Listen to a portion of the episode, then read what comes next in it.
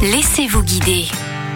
On vous propose aujourd'hui une sortie qui va joindre l'utile à l'agréable. Nous allons tester les sorties et randonnées cueillettes grâce à Vianney Clavreul, compteur-cueilleur. Bonjour Vianney. Bonjour à vous. Vous proposez des sorties cueillettes soit en bord de mer, soit à la campagne. Quels sont les secteurs où vous pouvez nous emmener? Alors, je pratique ces cueillettes sur Saint-Valéry-sur-Somme, là où il y a les presses salées, bien que pas sur la zone où pèsent les moutons. Et je propose ça aussi au crottoir. Ça, c'est pour les plantes maritimes. Pour les plantes terrestres, je propose ça souvent sur Abbeville, notamment dans un grand parc naturel quand même que l'on a à Abbeville qui s'appelle le parc de la Bouvac, qui dispose d'une très grande diversité de flore. Alors pour les plantes maritimes comme la salicorne par exemple, c'est un petit peu tôt, il faudra attendre euh, la mi-juin. En revanche, il y a d'autres sorties cueillettes à faire en ce moment. C'est plutôt à l'intérieur des terres où c'est vraiment intéressant, où là on trouve justement, parce que les céréales n'ont pas encore beaucoup grandi, on trouve beaucoup de diversité alimentaire et notamment une particularité que je trouve particulièrement délicieuse, ce sont les fleurs. Parce que les fleurs, en ce moment, il y en a de plus en plus et qu'en plus de ça, beaucoup sont vraiment délicieuses. Comment on reconnaît les fleurs comestibles? On les reconnaît parce qu'en fait, une bonne quantité, on les a déjà vues. C'est des plantes extrêmement communes, hein, à savoir que 70% des plantes sauvages sont comestibles. Le pissenlit, par exemple, qui est la, la plante du moment. Nous avons aussi la cardamine hirsute, qui est moins connue, mais qui est de la famille de la moutarde, et comme dans sa famille des crucifères, elles sont toutes comestibles. Nous avons le plantain, qui peut être intéressant. Il nous reste encore un peu de violette.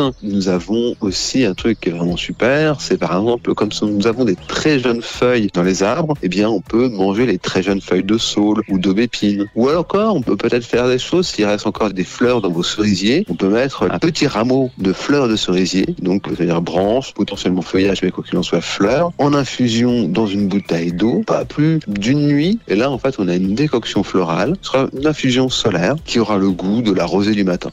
Et vous avez aussi la particularité de vous déplacer à domicile. Et comme la nature est partout, eh bien je me déplace souvent à l'endroit où habitent les gens. Et donc euh, que je fasse 10, 20, 100 km, c'est pas un problème pour moi. Des fois, je vais jusqu'à la Belgique, dans les bordures de Paris, pour aller présenter cela, parce que la nature a cette particularité de pouvoir fournir tout ce que l'on a besoin à tout endroit où l'on se trouve. Et donc, parfois, c'est moi qui viens. Et en plus, ce sont des cueillettes comptées, philosophiques, poétiques. On retrouvera en juin vos randonnées alimentaires entre Amiens et Saint-Valery-sur-Somme. En attendant, si vous êtes intéressé par ces randonnées cueillettes éphémères, rendez-vous sur le site de Vianney Clavreul, lavillebuissonnière.com.